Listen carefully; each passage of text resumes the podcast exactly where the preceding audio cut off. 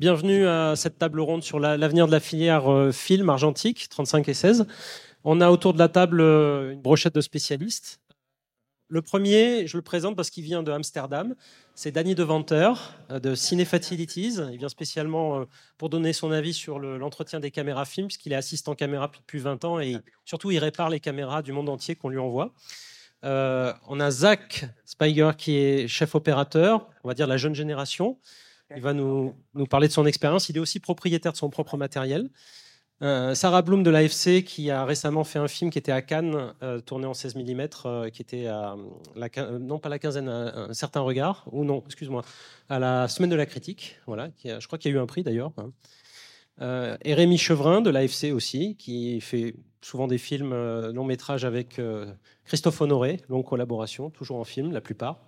Voilà. Et enfin, un assistant opérateur français, président de l'AOA, Félix Sulejmanowski. Je ne vais pas me tromper dans le mot. Et voilà. Et moi, je suis François Remond, et donc je vais euh, modérer ce débat et vous passer la parole ensuite. Alors, c'est un débat, c'est une heure, hein, donc on va essayer de parler maximum 40-45 minutes, et puis après, de vous laisser la parole pour ouvrir sur d'autres petites choses qu'on n'aurait pas évoquées. Alors, la première chose, je vais rester debout, excusez-moi, je ne vois pas. Euh, la première chose, c'est vrai qu'en en, préparant le débat, on s'est aperçu parmi les cinq nominations aux Oscars pour la meilleure photographie, il y a trois films qui sont tournés en pellicule. Donc c'est vrai que c'est un ratio euh, assez euh, évocateur, hein, sachant qu'il y a loin d'avoir euh, trois films sur cinq qui sont tournés en pellicule en France ou aux États-Unis actuellement. Et pourtant, hein, et pourtant c'est le cas. Alors moi, la première question que je voulais lancer, c'est cet, aspect artistique est très important et cette espèce de, relation au film, même quand on tourne en numérique, on essaye souvent d'avoir un look film quand on tourne en numérique. Alors, cette relation au film et cette relation artistique, pourquoi en France, Rémi, par exemple, à votre avis, on n'a pas de, bah, de films, même de, films très importants Oppenheimer, un des, blockbusters de l'année. Euh, on n'a pas encore cette tradition, cette tradition est vraiment perdue en France. Il n'y a plus que quelques films d'auteurs, mais plus vraiment de, films importants en tout cas. Et puis, pas de films non plus au, au César, puisqu'au César, il n'y a que des films tournés en, numérique. Merci François. Euh, je n'ai pas d'explication rationnelle à, donner à, ce chiffre que, tu viens d'évoquer. Euh, ce qui est évident, c'est que le, support euh, argentique, je pense, peut faire peur aussi à, un certain nombre de producteurs. Il peut faire peur d'un point de vue financier évidemment, parce que le delta est non négligeable et que quand on décide de tourner sur un, support argentique, euh, ça nécessite souvent des, des, exigences euh, sur le nombre de prises, ça, veut dire moins de métrage, ça veut dire euh, plus de lumière, c'est aussi une réalité. Hein. Donc euh, tout, ça fait un peu peur et, je pense que la raison pour laquelle peu, de films sont tournés euh, sur, support, euh, sur support argentique, c'est avant tout une, raison, une raison financière. j'ai eu l'occasion, justement, tu évoquais Christophe Honoré, le dernier film que j'ai fait avec lui, j'en ai fait huit, il y en a sept qui sont tournés en argentique et un en numérique. C'est le dernier que je viens de tourner et c'est pour des raisons uniquement euh, financières. Le delta est, non négligeable et pour pouvoir passer en argentique, il aurait fallu que Christophe parte sur une, base de, un plan, euh, une prise. Et, ça, c'était pas envisageable pour lui. Donc, euh, pour moi, la, barrière, elle est avant tout financière. Aux États-Unis, le financement des films, tu, viens de les citer, ils sont autres. Et, et la question artistique, c'est celle qui est la première défendue, je pense. Euh, peut-être aussi parce qu'il y a, euh, je vais sur un sujet un peu épineux, mais il y a peut-être plus de respect de l'outil technique euh, de la part du milieu cinématographique anglo-saxon. Donc plus de respect sur l'outil, plus de respect sur, sur, sur les, chefs de poste aussi. On écoute la parole du chef opérateur. J'ai comme l'impression qu'on l'écoute un tout petit peu moins ici en Europe.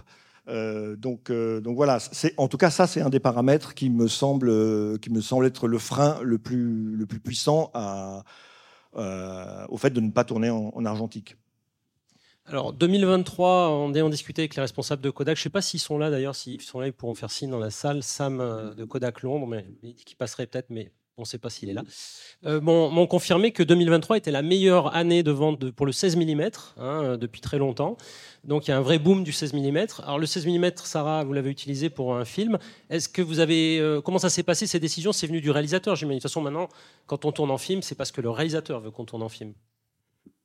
D'abord, Rémi, merci pour l'exposé de, des raisons, parce que c'est vrai que ça m'est arrivé très souvent d'avoir des longs métrages euh, en discussion, et, en fait, euh, c'est le coup qui décide contre, contre la pellicule. Donc, Vladimir Perisic, réalisateur de Lost Country, voulait absolument tourner en film. C'était comme ça. Et, euh, donc, on a fait des comparatifs aussi en amont. Simon Beaufils avait fait la préparation de, ce film pour shooter, tourner en numérique, mais après faire un télécinéma pellicule à l'inverse. Mais finalement, c'était assez compliqué. Donc, c'est resté le, film euh, de A à Z jusqu'à, enfin, scan numérique et, étalonnage numérique. Euh, on avait plusieurs fois peur dans ce projet parce que, par exemple, le stock de pellicules. Il fallait euh, commander assez à l'avance le stock de pellicules parce que est-ce qu'il y en avait assez? Normalement, enfin, il fut un temps, on pouvait aller au comptoir à Paris, au Kodak. Ou... Et non, il fallait là, il fallait commander assez à l'avance. Donc, les, je, dirais en tout, ça a consommé 300 bobines. C'était un, il fallait, il fallait s'y prendre vraiment à l'avance. Et chaque fois que on dépassait avec les rapports script, etc., il fallait prendre les devants pour ne pas manquer, parce que sinon le tournage allait s'arrêter. Euh, un autre facteur, je me rappelle, c'était trouver l'équipe d'assistants. Donc, je ne sais pas si Mélissa et Cyprien sont dans la salle. Oui, voilà, là au fond, Cyprien, Mélissa. Euh, première et deuxième assistant caméra. Bah, je ne connaissais pas Mélissa avant ce projet, parce que la seule personne que je connaissais qui était capable de faire assistante en pellicule, en qui j'avais confiance, n'était pas disponible. Donc euh, j'ai dû appeler d'autres personnes qui m'ont finalement recommandé Mélissa. Et euh, Cyprien, il se trouve que je te connaissais par ailleurs, mais tu étais encore un petit peu jeune pour tout confier la tâche du premier, donc euh, on t'a inséré dans l'équipe euh, en, deuxième, comme c'était un film en, Serbie, loin de... Il n'y avait pas forcément moyen de réparer la caméra facilement, notamment. Euh, il n'y avait pas les personnes nécessaires. Il fallait que tout soit vraiment nickel quand on partait. et on a eu en fait un, corps caméra de secours qu'on a dû, qu'on a dû utiliser parce que le, premier corps caméra a eu des problèmes technologiques, électroniques. La caméra ne démarrait pas euh, un, beau matin et, c'est arrivé deux, trois fois et ça nous avait tellement peur qu'on a préféré changer. Alors en tout cas, ce qui est, intéressant, c'est qu'on voit que maintenant, en 2023, enfin 2024, euh, il y a beaucoup de films qui se tournent en 16, mais finalement, euh, ce qui fait tourner vraiment les caméras et les laboratoires et la vente de pellicules, c'est les vidéoclips et la pub. Et Zach, tu es un petit peu là pour nous parler de ça. C'est vrai que il y a une vraie demande de la part du, milieu commercial, enfin des, publicitaires, pour tourner en 16, aussi en 35, mais il y a vraiment cette demande. Donc les, Et ce qui est très intéressant aussi, c'est qu'on voit que c'est plus les jeunes opérateurs comme toi qui vont tourner vers la pellicule, plus que les anciens qui, eux, ont laissé tomber depuis assez longtemps euh, la, pellicule. Oui, c'est complètement vrai. C'est complètement fou que c'est que les jeunes qui veulent l'argentique. Et moi, j'ai quitté mon école à l'époque parce qu'ils ne voulaient plus nous donner euh, le 16 et le 35. Donc, ils voulaient nous donner des raids et j'ai dit euh, non, je veux apprendre euh, comme un grand, comme les anciens. Ça, c'est, important. Donc, ouais, en 2013, 2014, personne tournait en film et là, ça. Ça, ça a pris fort en, en 2017-2018 et je pense que Kodak ne euh, peuvent pas en fabriquer assez. Alors toi, personnellement, combien tu tournes à peu près de films en leur ratio entre numérique et argentique à peu près? 50-50. 50-50, oui.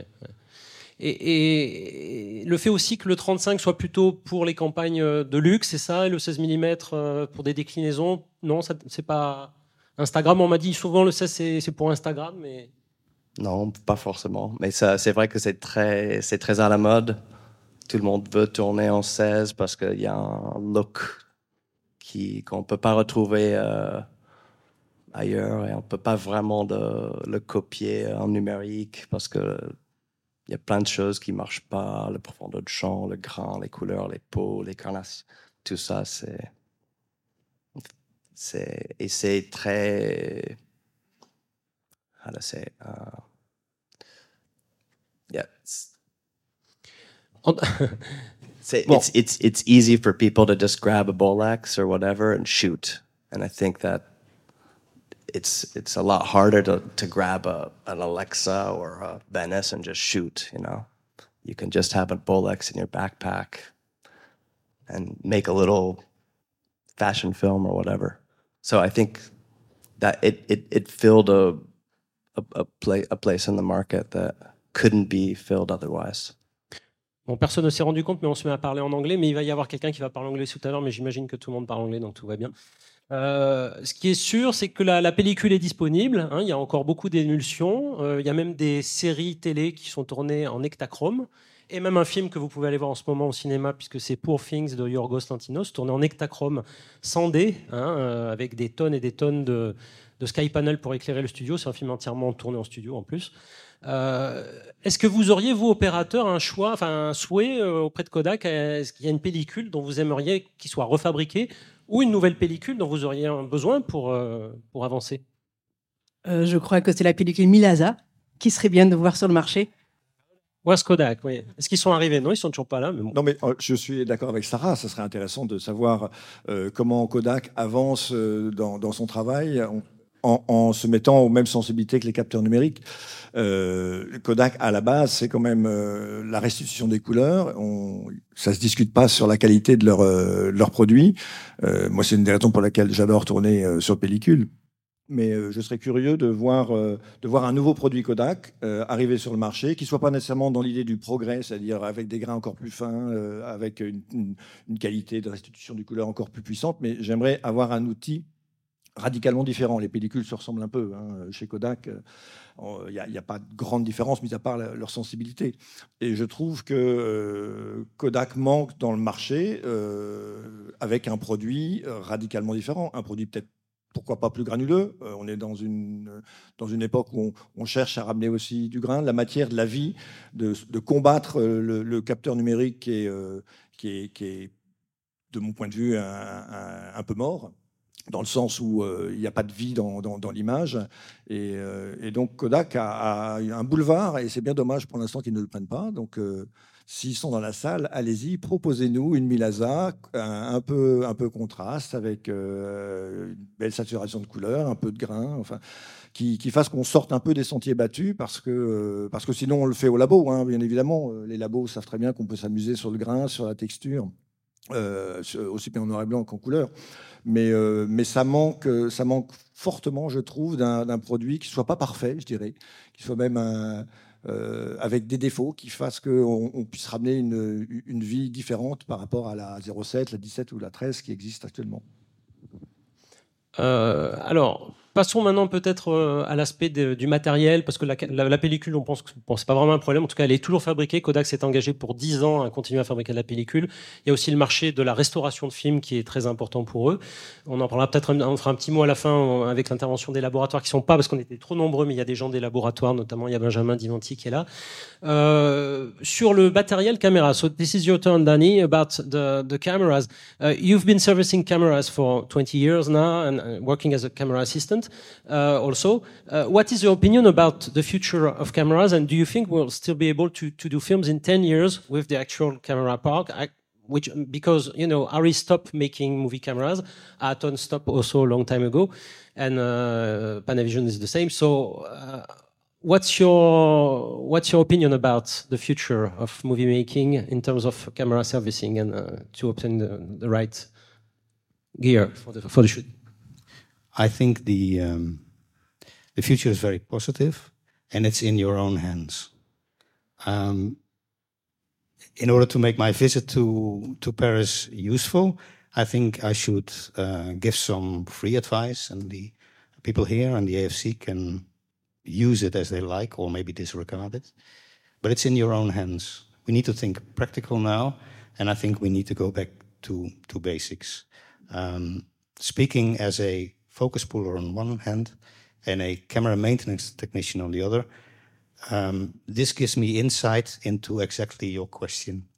Um, the cameras were not built anymore since 10 years. Same for the spare parts. Fortunately, there are plenty of them. That's the good news. Otherwise, Kodak wouldn't be doing so well. But we also need to keep enough of them. And for this, everybody needs to think sensible. And what I always, because I'm also very active in, in workshops and teachings, and what I teach the students is that they should regard every film camera they encounter, they should regard as their own. Doesn't matter whether it's owned by a, a cameraman or by a rental house, doesn't matter. You should see it as their own because this is your future. And if you take care of it and if you see it as a machine that is excellent, very, very, very well built, um, it can last a lifetime. I think uh, Felix is the youngest member of the panel. And I think um, if you if you if you take good care of the Atom or the Ari, his grandchildren can use it. This is the way I see it. But it does need, I think, if I may, it needs a radical change of thinking. Uh, it, we need to teach uh, both, um, well, maybe not the one the people who are, are very uh, experienced at this moment in time, but especially the young generation. We need to, to teach them to take care, and it starts with really simple things like being careful, keeping keeping the equipment clean. This is where it starts, because when when the equipment um, doesn't look like it's being cared for, this doesn't encourage further care down the line. These are really simple things. Euh, Félix, alors, est-ce que c'est, euh, on va dire, est-ce que les, les, gens qui sont nés après 2000, vous en faites peut-être partie, sont à même d'utiliser ce genre de caméra qui ressemble un peu à des outils de collection? Enfin, Est-ce que l'état d'esprit, et surtout, est-ce qu'il y a une demande auprès des jeunes générations de se former à cette technologie que la plupart n'ont même pas connue? Voilà.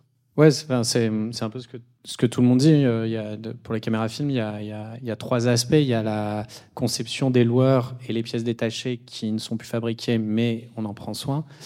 Il y a de, à côté de ça, il y a aussi les loueurs qui doivent s'occuper des caméras. Euh, J'ai vu qu'il y avait Fred de chez, de chez RVZ qui est, chez RVZ qui est là, qui pourrait. Euh, bah, il est parti. Bon, au moment où on parle de lui mais qui, qui sont là pour s'en occuper. Et bien entendu, comme disait euh, Denis, c'est que si les assistants ne savent pas utiliser le, le, le matériel, c'est là où on va avoir des problèmes. Si, le, si les caméras, on les casse pas et qu'on fait attention, il euh, n'y a pas de souci là-dessus.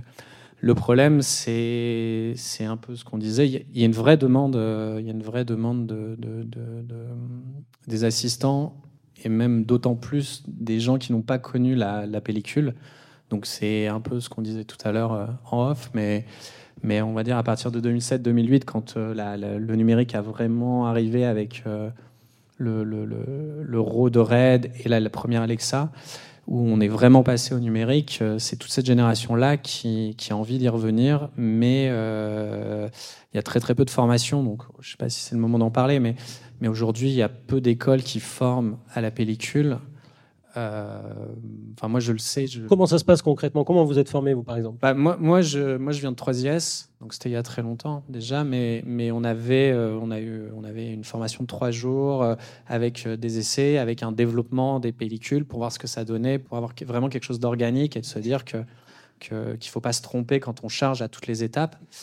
moi, pour, pour donner encore des cours là-bas, je sais que que, le responsable de, section 3IS, en tout cas à Paris, s'est battu pour maintenir les cours de, pellicule. Euh, euh, enfin, les cours. Donc, c'est une caméra 35 qu'ils ont pendant trois jours et, apprendre à l'utiliser, apprendre à la connaître.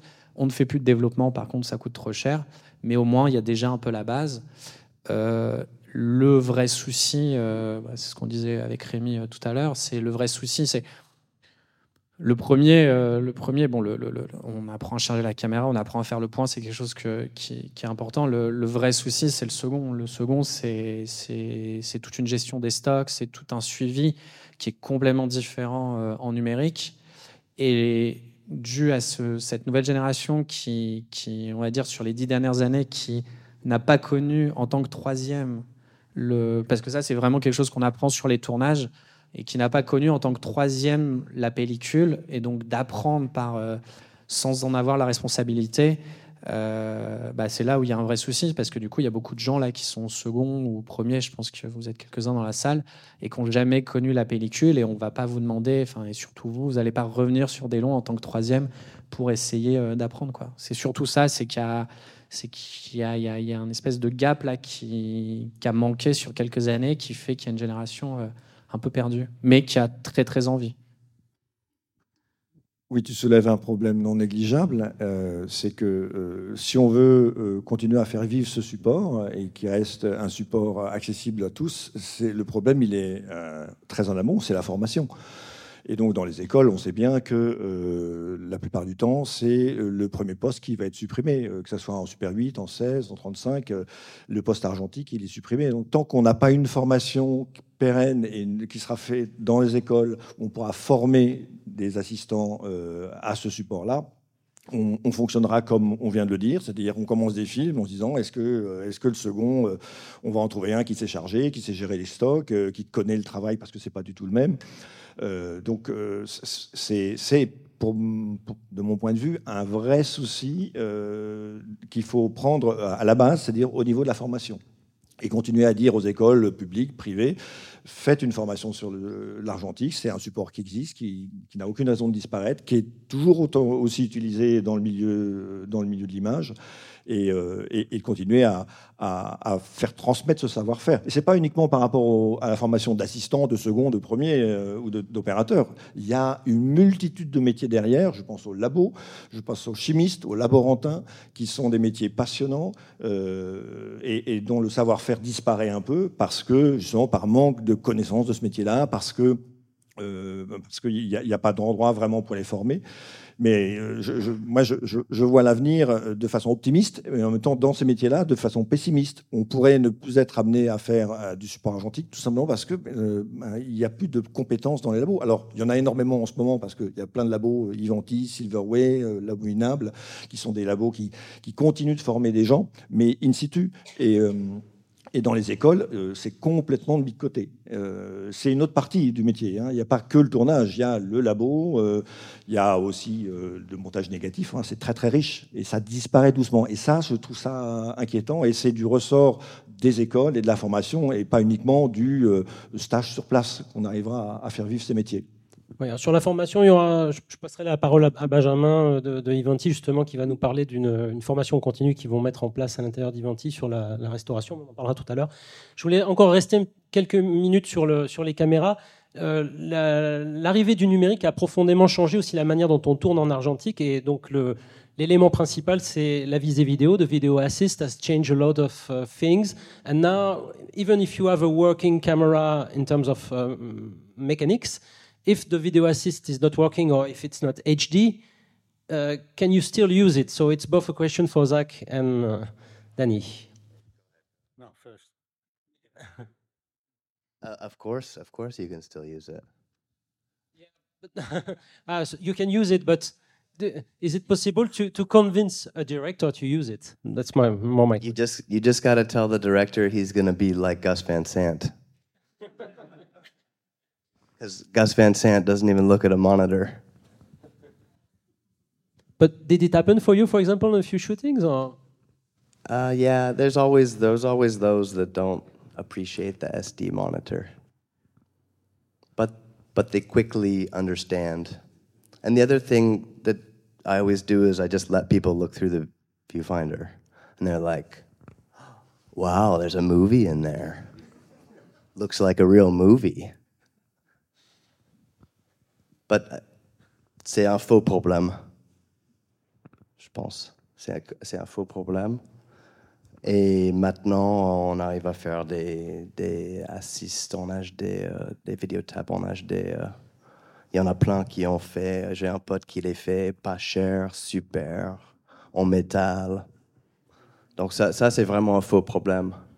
À l'époque, ça, ça, coûtait 20 000 balles, je pense, chez Harry, pour avoir leur HD. Euh, ils.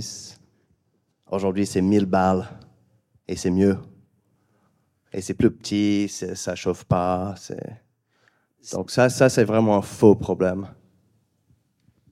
Je dirais quand même qu'on s'est tellement habitué à, gérer avec les moniteurs, le, village de moniteurs qu'on déploie. La script, on a besoin pour faire ses rapports, euh, le réalisateur veut voir, euh, le chef opérateur parfois se rassure aussi quand même à, voir euh, quelque chose, ou si on voit pas, on, remesure, on redemande dans sa tête. Est-ce que donc euh, il y a quand même une habitude qui est venue avec les tournages digitaux du moniteur, et clairement il y a un grand confort quand on compare le HD au SD. On peut pas le nier. Ça ne veut pas dire qu'on peut pas tourner son moniteur. Évidemment qu'on peut quand on a l'assistant qui sait faire le point à l'ancienne avec les mesures, etc. On peut, mais c'est beaucoup plus rassurant d'avoir le retour HD. Danny, and it's a, question of trust also. You were talking about this when we prepared the, the panel. Yes, I'm. I'm not a DOP. I don't expose negative, but what I know from film is it always has been um, um, a lot of trust involved. We all trust Kodak. Um, we think we like the look of the medium that we choose. The director trusts the DOP, and the DOP trusts his assistants. That's that's all I know, and I think it's a wonderful system. Also, you don't have the immediate gratification, which you somewhat have with HD tap, because at least for focus, we think, ah, that's it. Um, but on a technical level, as a, a, service technician, I think the HD tap is one of the worst things that ever happened to film because it takes away the attention from the equipment which should be in perfect working order. And also, the maintenance, what we do with it right now, is much more important because the camera, the film camera, is a machine that eats film. If we want to keep shooting on film, then we um, have to make beautiful art with film, but also we should be eating film. And we can only do that if we have cameras in perfect working order, and we can only expect Kodak to stay happy and listen to us if we eat film. And a well maintained camera does this. Um, sure, it gives luxury, uh, the HD video tap, but so does a wonderful mat box, and so does a very good um, video transmitter. Um, if I if if we if we start depending on an HD video assist too much, then you take also away the magic. Also, that the, the, I'm I'm I'm sure that every DOP has been in a situation where you know that the end product, which will be maybe visible tomorrow or the day after tomorrow, will always be three times more beautiful than we all imagined on set. And also, this is being taken away. And another thing, if you do an, an HD tap, do a good one, pay for it, don't go cheap. I see as a service technician what the cowboys do inside the camera when you pay them $2,000. I hate to say this, but that's what happens. And it's terrible. Why don't, why don't we put, um, like I said before, why don't we teach the young generation how to handle the equipment? Why don't we teach them to pull by eye do away with all the gadgets. It's fun. You feel incredible adrenaline rushing through you. And why don't we put our money in maintenance? Don't go to me, go to the other guy. I'm not trying to sell myself here, but if we want to shoot on film and keep shooting on film, we should maintain our equipment and not buy an HD video system. Do it as, as a last step, not as a first. Another thing which could be crucial also is the ground glass do, is there still uh, manufacturers of ground glasses? Because I've heard that it was maybe difficult to find replacement ground glasses for cameras. Yes, it, it is difficult. It's, it's always been, um, um, it always, ground glasses were always supplied through the manufacturers who had them made elsewhere also, like all their parts. Uh, it's the same thing for the parts. Parts are getting scarce. Some parts are still plenty. Some of them are not so many. And ground glasses is a, is a problem, especially the, uh, the popular format like widescreen and 185. Try finding one now, it's difficult. But fortunately, that's not something that gets broken or lost very often. You're right. But still, you know, um, people like to, to own one. But it's, it's, it's, it's a, a question of scale. And again, you know, I rather than to have an HD tap, rather than to have expensive maintenance, why don't we also focus first on being careful with the equipment, taking good care of it, using it in the right way, and having fun in the process? It's very simple. Uh, before opening the, the question to the audience, oui. Moi, je veux bien juste donner mon avis en tant qu'assistant et pas en tant que chef-op sur ce qu'on disait là, sur le matériel.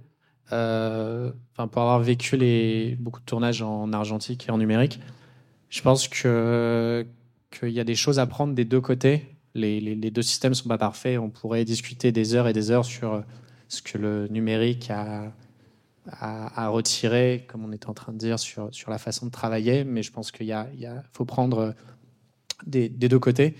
Et de toute façon, les tournages, là je donne mon point de vue d'assistant caméra, mais c'est partout pareil dans, tous les départements, c'est toujours une question de confiance. Et moi, je pense que la visée HD rassure, beaucoup en publicité, non pas pour l'équipe, mais pour les clients. Parce qu'en ayant un retour HD, pour en avoir testé pas mal, surtout en 35 mm, on est quand même très très proche d'une image. Alors, c'est pas exactement la même chose, mais on est quand même très très proche d'une image euh, qui va être euh, un peu finale. Donc ça doit rassurer les clients et je pense que ça permet de vendre, euh, ça permet de vendre plus facilement le 35 mm en pub. Pour tout le reste, quand on est en, clip ou en long métrage, on sait ce vers quoi on est parti. On a la confiance du chef opérateur pour l'image, on a la confiance des techniciens. Enfin, s'il faut trouver les bons techniciens, mais des bons assistants caméra pour gérer ça. Et, la visée HD euh, est un plus, mais pas indispensable. Par contre, ce que, les, réalisateurs, et comme on disait, les réalisateurs, les scripts, ce genre de choses, eux, ils veulent un retour de cadre qu'on peut avoir en SD. Le cadre est important, mais pas, la qualité de l'image.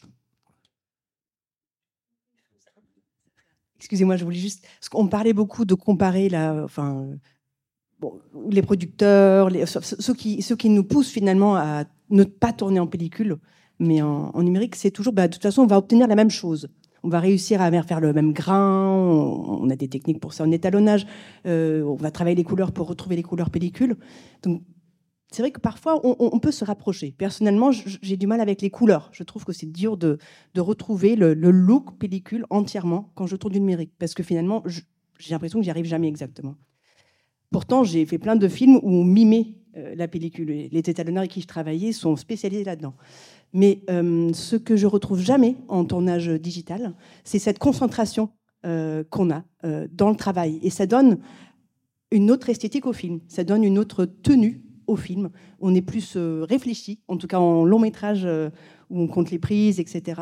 On pense au découpage. On va pas tourner les répétitions, on va pas faire une prise euh, euh, entre deux, euh, on va pas retourner la caméra sauvagement. Enfin, tout le monde est beaucoup plus concentré. Et ça, c'est quelque chose d'unique, je trouve, qui, qu'on peut pas. J'ai appris les deux, moi, à l'école, pellicule et, et, numérique, et, voilà, ça, ça on peut pas retrouver, je trouve, en digital. Cette voilà. Oui, alors je dis avant de, before opening the question to the audience, I would like just to ask one last question to Danny. Uh, Danny, you've been working on a, film which was screened in Cannes. Actually, it's the last film from um, Steve McQueen, the British director, and it's a documentary, a very special documentary because it lasts four hours and it's been shot in Amsterdam. It's called Occupied City. The DP was Leonard Illuge. You were working as camera assistant, but you also helped Leonard to find the camera because he bought actually a, an Aricam to do the film. The film was shot on three years or something like that, and you spent 2,500 rolls of film on that film. So it's really uh, a unique experience. Share a little bit about those topics that you were the trust, the video assist, and things like that. How was it working on that movie? It was uh, heavy. It's it was uh, shooting a documentary on the Aricam ST in uh, the lightest possible setup. It it never becomes light. It's very very heavy, and it's it's strange because it was in my city, so you could be shooting you know across the corner from where I live. But if you're shooting documentary, especially as an assistant, you always need to be in the on mode. So you cannot really take your mind off things because something may happen. In this film, uh, the story is being told about what life was in Amsterdam during the occupation in the Second World War. And the idea is that we were visiting uh, 2,300 addresses all over town, and there is a narration in the film that tells you what happens there. And the, the images show you what life's like now in, in town. And um, since uh, film is movement, um, you always need to shoot something interesting because you cannot shoot 2,000 uh, front doors, something over you know houses. That's very uninteresting. So we were always uh, geared to go whenever something would happen. And if you stand on the corner of the street, same thing here in Paris, and you wait for like five, uh, 15 minutes or maybe 20 minutes, something interesting will happen. I guarantee you. And if you shoot it, you, you may think it's, uh, uh, what should I say, set up for the film, but it isn't. All things were really, you know, remarkable things happening. Um, but you have to work very quickly with a extremely heavy camera. So we had to uh, climb all the church towers in Amsterdam. We had to run with the camera. We had to go high, low, and like two minutes ago, always, you know, faster, faster, and it was uh, it was incredible. Also, you cannot um, with with your setup. We tried to make it really small, but you cannot put the camera on a Macliner and then just drive down the cobbly street in Amsterdam. You have to carry it. So every day I walked about a, a mile, I think.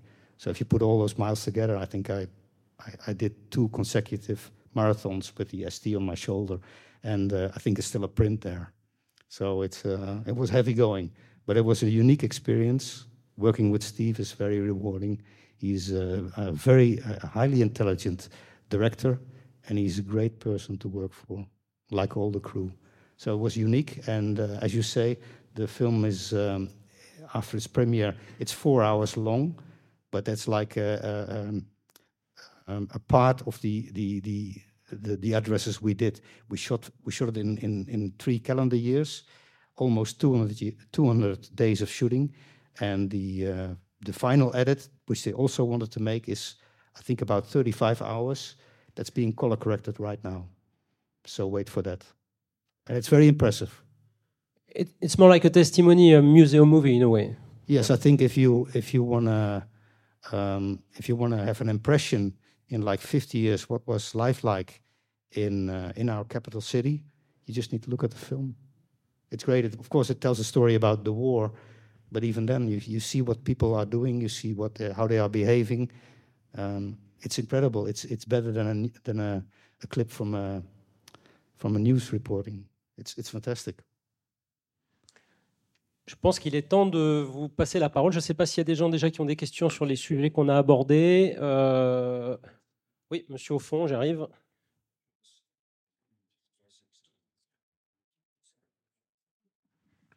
Moi, j'avais une, une, question autour de, de cette problématique du, du vidéo assist et de, et de qu'est-ce que ça engendrerait dans la, dans la, façon de faire un film, et donc de la différence entre l'argentique et le numérique, parce que je me rappelle d'une d'une autre conférence à laquelle j'avais assisté, qui étaient des chefs opérateurs son, à qui on avait demandé qu'est-ce que le numérique avait changé dans leur euh, travail. Et leur avait dit à proprement parler rien en ce qui concerne le son, mais par contre, l'apparition du vidéo assist avait complètement déplacé notre place dans l'économie générale du film, en disant qu'auparavant, c'était des ingénieurs son de, de l'ancienne génération, et qui disaient qu'auparavant, quand on tournait sans vidéo assist, on, venait voir l'ingénieur du son pour savoir si la, prise était bonne. Et, euh, désormais, euh, l'ingénieur du son, il est relégué euh, tout derrière. Et, il disait que même chez le réalisateur, l'apparition du, vidéo assist avait complètement transformé sa relation au comédien, et notamment au jeu. Et donc je me demandais voilà, d'élaborer là-dessus si finalement ce renouveau de l'argentique, ce n'était pas une différence dans la de la technologie de l'image, parce que pour le coup, euh, moi je suis euh, du côté de l'étalonnage et on, on arrive à... Il y a toute une question de reproduction du look film euh, dans le numérique, mais par contre dans la façon de faire le film, c'était peut-être là qu'il y avait quelque chose de très important. Qui veut répondre? C'est un peu ce que j'essayais de dire tout à l'heure. et on, vient de comprendre aussi en écoutant les autres, la, la confiance qui doit régner. Donc, en, pellicule, j'ai besoin d'avoir 100% confiance dans la première assistante. Personne d'autre ne peut voir si elle a, réussi ou raté. Donc, la confiance est augmentée. Si c'était en digital et le réalisateur, il a vu la prise avec le moniteur, euh, plus, plus, plus, euh, il dit Ah ben non, ça me va. Voilà. Si euh, la prise est mal pointée et que l'assistante réalisatrice en film dit il y a vraiment un gros souci, le réalisateur, il ne peut pas juger. Donc, on fait confiance à l'équipe technique. Donc il y a un grand respect, je trouve, entre l'équipe technique déjà. On, les évince moins, enfin on écoute bien la vie de chacun. il y a, comme un temps euh, d'installation du plan qui est autre, qui, est euh, très concentré. Et ensuite, tu parles de la direction d'acteur. Effectivement, euh, il n'y a pas un grand village vidéo. On ne se cache pas derrière ce village vidéo. On est obligé d'être à la face. Et le réalisateur, il regarde les comédiens beaucoup plus. Il regarde parfois les répétitions à travers le viseur. Je lui laisse la caméra au cadre c'est un autre rapport euh, à la matière vivante du tournage, oui. Oui, je te rejoins, Sarah, sur, sur ton analyse. moi, mon expérience, elle est à travers les films de Honoré et il n'y a pas de vidéo sur, sur les films de Christophe. Il y a un retour vidéo qui envoie une petite image dans un clamshell de 20 cm par 10 et il n'y a pas de village vidéo. Donc, ce qui fait que, euh, tu parlais de déplacement euh, dans l'espace. C'est vrai que le lieu de travail, euh, quand on travaille sur un support argentique, il est rassemblé pas uniquement autour de la caméra, il est rassemblé autour des personnages, des acteurs. Donc tout le monde voit ce qu'on tourne, non pas à travers un moniteur, mais à travers ses propres yeux.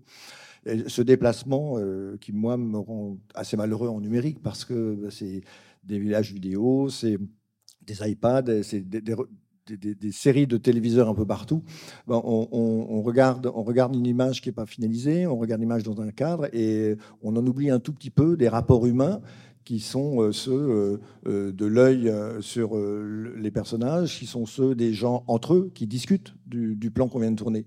Il y a une espèce de séparation, de segmentation, je trouve, et, en tournant sur support argentique, j'ai l'impression de retrouver un peu d'humanité un peu de, discussion de, et même de, de doute ou euh, d'échanges euh, qui permettent de nourrir le film de manière plus riche que juste euh, celui de, chacun à son poste. et tu parlais de l'ingénieur du son. C'est vrai que l'ingénieur du son, j'ai l'impression qu'il est de plus en plus éloigné du plateau, que le HMC est de plus en, plus, en plus éloigné du plateau. Et quelque part, moi, si j'étais acteur, je serais bien triste parce que on tourne devant une caméra et puis il n'y a plus un seul visage humain devant je, caricature, mais il y, a quelque chose qui, déshumanise l'acte de filmage. Euh, et, en tout cas, avec Christophe Honoré, quand on tourne sur support argentique, on est très heureux de retrouver cette humanité, euh, cette concentration aussi je ne vais pas aller jusqu'à la sacralisation parce que ce n'est pas de ça dont il est question, mais de la concentration du geste cinématographique qui est maîtrisé par tout le monde, euh, sans aucune anarchie de plateau. Et ça, c'est assez agréable en fait. Ça fait aussi partie du, plaisir de tourner euh, sur ce support-là, au-delà du fait que, de mon point de vue, euh, un, un, support argentique, une fois scanné, ça sort tout de suite. Euh, en, termes d'image finale. Il n'y a pas, pas d'intervention. Tous les films de Honoré que j'ai tournés jusqu'à maintenant, en gros, je les étalonne en trois jours, quatre jours. Euh, ça sort tout de suite. Il y a une restitution du couleur, des contrastes qui est, euh, qui est évidente et facile et qui, apparaît très rapidement. Et je trouve que c'est aussi très agréable de ne pas se perdre dans des semaines d'étalonnage je voulais ouvrir un peu la parole aux, gens de la post-production, des labos. Est-ce qu'il y a des gens, je crois qu'il y a, oui, j'ai vu Benjamin, mais il y a peut-être d'autres personnes des labos. Est-ce que les gens, oui, il y a Nicolas aussi qui est là, de l'abominable. Euh, Peut-être un petit mot sur le, matériel. Je passe la parole à Benjamin, puis après à Nicolas. Euh, on a vu les problèmes qu'on peut avoir avec les caméras. Où vous en êtes avec le matériel de, développement, les, machines? Est-ce que vous arrivez à les faire tourner? Et comment vous les réparez? Et surtout, comment vous organisez pour euh, continuer à, travailler avec ce, matériel euh, de collection? Bah alors effectivement, toutes les machines numériques type scanner, elles sont sous support et en cas de problème, on a on a des techniciens de Harry ou de DFT ou d'autres marques qui peuvent, qui peuvent nous aider. En revanche, sur toutes les, toutes les machines type développeuse, tireuse, on est avec du matériel dont les fabricants n'existent plus et on est un peu, euh, un peu face à nous-mêmes parce qu'il y a, y a c'est des machines qui ne sont plus sous support. Alors souvent, on les a en, double ou triple exemplaire pour pouvoir euh, récupérer des pièces détachées.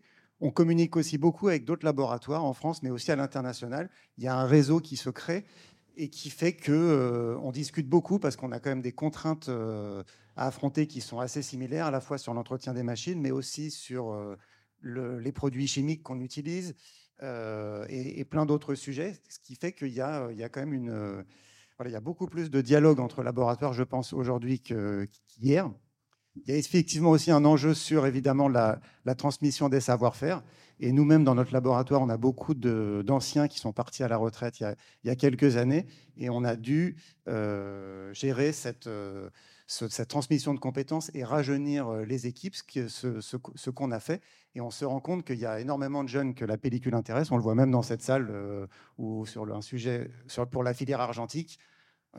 c'est quand même agréable et vraiment plaisant de voir autant de jeunes dans la salle. Ça montre qu'il y a vraiment un engouement. Et, je sais plus ce que je voulais dire, mais et, vous allez faire une formation, hein, à l'intérieur. Et en fait, là, on, parce que notre laboratoire, on a, on a plusieurs activités on, autour de la pellicule, qui est vraiment le, la reine du, lieu, mais on a à la fois du développement pour les, pour les rushs, donc les tournages long métrage, court métrage, pub, clip. On a aussi une activité de, de, tirage et de préservation pour les archives et les cinémathèques, parce qu'on fait aussi des tirages de sauvegarde euh, d'après des éléments négatifs, on va tirer des positifs sur support safety. Euh, et donc, on a, on a aussi cette, casquette-là qui permet de générer de l'activité régulière pour le laboratoire. Et on fait aussi beaucoup de retours sur film, c'est-à-dire qu'on transfère des films tournés en numérique sur de la pellicule, parce qu'aujourd'hui, c'est important de le, de préciser, le meilleur support de préservation d'un film à long terme, ça reste la pellicule. Et ça se fait aux États-Unis, ça se fait également en France. Il y a à peu près 20, entre 20 et 30 longs métrages par an qui sont tournés en numérique, qu'on transfère sur de la pellicule parce qu'on a des, durées de conservation qui sont imbattables. D'après les courbes Kodak, un film couleur transféré sur un négatif euh, polyester Kodak va, avoir une durée de vie de plus de 120 ans. Et en noir et blanc, on part carrément sur 400 euh, ans, donc on ne sera plus là pour le, pour le vérifier. Mais en tout cas, la, pellicule a des vertus de préservation. Et donc, on va lancer un, module de formation sur la remise en étape mécanique de pellicule au premier semestre, là, d'ici normalement deux mois, dans notre laboratoire de Joinville. Et euh, si ça rencontre le succès qu'on attend, on va étendre ces formations à d'autres métiers autour de la pellicule. Cette formation est destinée à qui Vraiment aux jeunes qui n'ont aucune expérience ou à des gens qui sont déjà dans le... Elle a, deux, elle, bah, elle a vraiment deux cibles, des jeunes ou des moins jeunes qui veulent se professionnaliser et découvrir euh, la pellicule et avoir un rapport vraiment physique avec le support, et également des professionnels qui veulent passer une semaine avec, à manipuler de la pellicule, à manipuler, euh, à, comprendre l'histoire du support, à toucher de la pellicule en nitrate, euh, en safety. Et, euh, et c'est un projet qui nous tient vraiment à cœur parce qu'effectivement, la transmission, c'est un enjeu pour, tous, pour nous tous. Merci Benjamin. Un petit mot peut-être Nicolas. Alors Nicolas, lui, c'est le labo Labominable, c'est un laboratoire associatif. Un petit mot. Euh, bonjour. Euh, oui, nous, on est un laboratoire de cinéastes, un laboratoire partagé qui existe depuis 25 ans. On a récupéré petit à petit euh, toutes les machines que les autres jetaient pour avoir une chaîne un peu complète Super 8, 16 et, 35. On est en stockage, mais on est en train de fabriquer un grand lieu qui s'appellera le Navire Argo à Épinay-sur-Seine, dans un bâtiment des anciens laboratoires éclairs. Donc, vous voyez, pas, tombé par hasard. Et euh, bah, dans ce lieu, on réinstallera notre labo et euh, une salle de projection dédiée à l'argentique. Euh, et hum, dans le labo, en fait, effectivement, ce sont les cinéastes eux-mêmes qui font les travaux. Euh, et notre idée, c'est justement que, bah, en continuant à faire les gestes et en fabriquant des films tournés en pellicule, et nous, on aime bien aller jusqu'à, pour certains, en tout, cas d'entre nous, euh, jusqu'à la tirer une copie. donc, effectivement, on a les outils pour ça. Et notre idée, c'est qu'en le faisant, euh, dans le temps, voilà, on maintient aussi justement euh, les savoir-faire euh, dont, on parle depuis le début. donc effectivement, on est bien, bien dans cet raccord avec ces questions de comment on, traite à la fois la question de la transmission et, les questions de, de, de maintenance. Voilà, peut-être ce qui serait intéressant, c'est d'entendre, parce que nous, je pense, on est les, on est les convaincus, quoi. Donc euh, euh, là, on parle entre nous, mais ce serait peut-être intéressant d'entendre euh, ceux qui, ceux qui rament, ceux qui n'y arrivent pas justement, et comment, comment on peut les aider, quoi. Comment, comment on peut arriver à créer des outils qui permettent de, de casser ce, ce ce, plafond qui fait que effectivement euh, en France en long métrage euh, il n'y a, pas beaucoup. Euh, voilà nous c'est pas tellement notre rayon mais c'est pas grave ça, participe. On a besoin tous ceux qui manipulent ce support aujourd'hui d'être un peu à l'écoute des, besoins et d'essayer de travailler en bonne intelligence les uns avec les autres. Merci Nicolas. Est-ce qu'il y a encore une question? Levez la main n'hésitez pas. Je, vous amène le micro pardon. Bon, bonjour Philippe, je suis de la FEMIS. Je voulais apporter un, témoignage. On a parlé des formations et, de l'envie des jeunes générations d'utiliser de la pellicule. Je voulais juste dire qu'on a eu le, bonheur de faire un atelier 35 euh, à l'école avec Jean-Marie euh, et que fait ça a été et on a pu visiter les Eventi. J'ai rarement vu les étudiants aussi intéressés par, euh, par un sujet. Enfin, vous êtes souvent intéressés, mais là en l'occurrence c'était vraiment une passion. Et je voulais juste dire un truc, c'est qu'en fait, on est, on, est, on est très aidé à la fois par l'AFC, à la fois par Eventi, à la fois par d'autres, euh, sur, sur d'autres projets, par euh, Harry, Panavision, TSF, etc. Et qu'on n'a absolument aucune aide de la part de Kodak. Et que, et que je, je, je pense que là, alors, ils sont même pas là aujourd'hui, donc c'est vraiment dommage. On aurait pu leur passer le message. Mais si quelqu'un a un numéro de téléphone avec quelqu'un qui répond, voilà, on va, on va l'appeler. Parfait, donc on, va lui parler tout à l'heure. Mais c'est vrai que je trouve ça assez incroyable que Harry nous prête des caméras, de l'éclairage, beaucoup de matériel, et que Kodak ne fasse absolument aucun effort pour les, pour les écoles de cinéma, euh, où nous, on, pousse ça, et où il y a une, vraie, une vraie attente et un, vrai enthousiasme de la part des jeunes. Bah, il faudrait convaincre Fuji de refaire de la, pellicule. Peut-être ça les motiverait. Voilà. Hein. Peut-être une des solutions. on arrive à, à la conclusion de cette table ronde. Un, petit mot chacun. Euh, Zach, euh, tu as beaucoup de caméras qui t'appartiennent. tu, en as quelques-unes, tu as parlé de la collection. Mais euh, qu'est-ce que tu souhaites pour le futur? Est-ce que tu souhaites tourner encore longtemps en, pellicule et transmettre ce savoir-faire? Bah, je...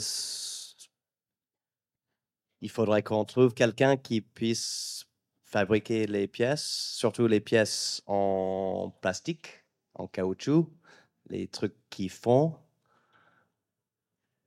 the, all the plastic stuff that melts. We need someone who can make that again. But technology is moving really fast, so I'm not that afraid.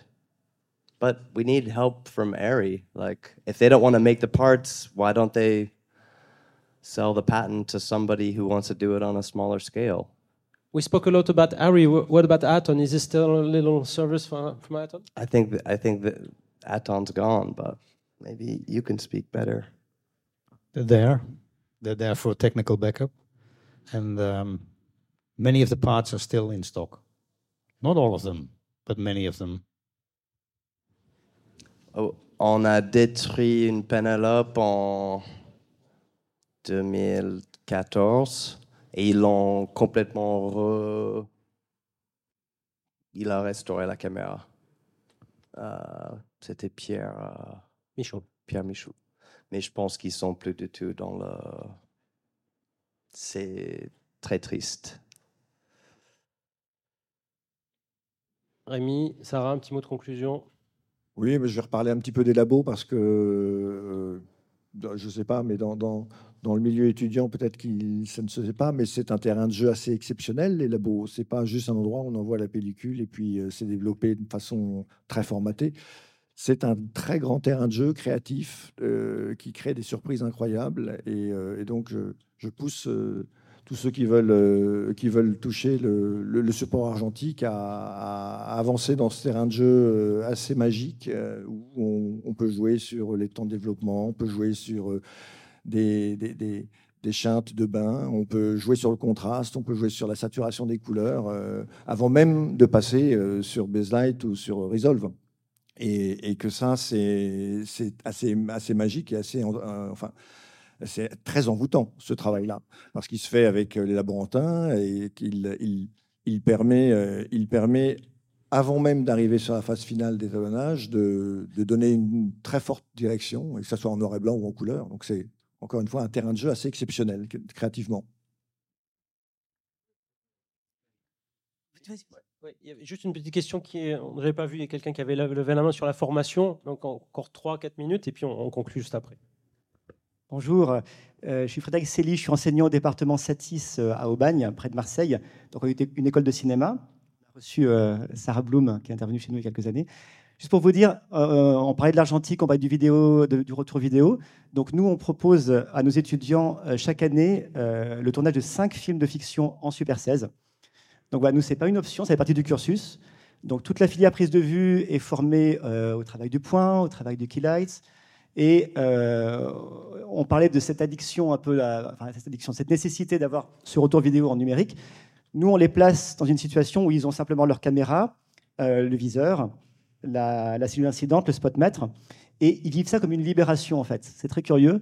Et c'est une génération qui sont voilà, très très proches du numérique. Euh, et, ce rapport à un tournage de fiction tout à fait classique, avec toute une, équipe, Et être uniquement avec la caméra, les outils de mesure, euh, à 22 ans, euh, ils sont surpris par la facilité effectivement du rendu, les contrastes qui sont là avec un étalonnage quasiment hyper simple. Et donc voilà, en tout cas, il y a une, on continue à transmettre ce savoir-faire. On a un retour des loueurs qui est très positif, puisque, je ne sais pas si vous avez parlé, je suis arrivé un petit peu en retard, le, le, métier de second assistant voilà, est, est, un métier un petit peu tendu, puisque les savoir-faire sont un petit peu aléatoires. Et voilà, en tout cas, pour vous dire, voilà, nous, on continue à faire ça. Et, ça reste une, filière au niveau de la pédagogie euh, déterminante pour nous. Voilà. Merci. Alors, on termine avec Sarah. Je vais lui couper la parole. Mais voilà. J'ai pas le mot de la fin. Je voulais juste évoquer ah. un sujet qu'on n'a pas évoqué. Félix qui va. les luttes, les luttes qu'on utilise finalement pour travailler notre scan pellicule. Mhm. Parce qu'il faut pas oublier que là, on tourne encore en numérique, mais ce sont des colonnes négatives. On fait pas le retour positif. Donc le look film qu'on parfois qu'on qu'on regrette, qu'on recherche, c'est celui qui naît du positif. Donc en fait, moi, j'observe beaucoup de chez les jeunes qui font des courts métrages, j'observe beaucoup de, pellicules en festival, mais qui est maltraité. Ça veut dire que ça ressemble à un truc granuleux, tout fade. Sans doute, c'est des luttes ACES qui sont pas forcément. Donc je voulais juste dire à ceux qui sont curieux, penchez-vous aussi sur les luttes qu'il faut utiliser pour retrouver cette, ce look pellicule, parce que parfois on gâche euh, le travail à ce moment-là. Voilà. Bon, je ne sais pas si je vais conclure, mais en tout cas, euh, si la question est grande. Non, non, mais si vous voulez, euh, si de toute façon, si vous voulez continuer à n'importe quel poste, ce qu'il faut, c'est de la rigueur et de l'envie euh, pour. Enfin, pour la caméra, vous le savez tous, hein, je parle pour la caméra, quand on démonte quelque chose et qu'on perd une vis, c'est pas la même chose que de perdre un long john pour les électros. Quoi. Donc, c'est vraiment faire très attention avec ça. Et tout ce qu'il y a autour de vous, que ce soit la visée, la caméra, la pellicule, c'est juste des outils auxquels il faut faire très attention. Euh, là où on est en train de discuter et on est en train de parler, c'est que les, constructeurs ne font plus de pièces. C'est compliqué d'avoir, euh, même chez les loueurs, c'est un peu compliqué la réparation et, l'entretien. On n'a pas eu le temps trop d'en parler de ça, même si en France on est, encore très très bon. Mais c'est vraiment euh, l'origine, c'est faire attention au matériel. Et puis après, si vous avez de l'envie, il y a un moment, bah, il va falloir l'apprendre sur le tas. C'est dommage. On, on aimerait bien que, comme on disait, c'est à l'origine, c'est la formation dans les écoles. Il y en a qui font pas d'école et qui arrivent très bien. C'est trouver, euh, c'est un peu comme n'importe quel autre métier, c'est aussi de la chance et c'est comme ça, quoi. Voilà, on est arrivé au terme de cette table ronde. Alors, merci à tous et merci à nos intervenants.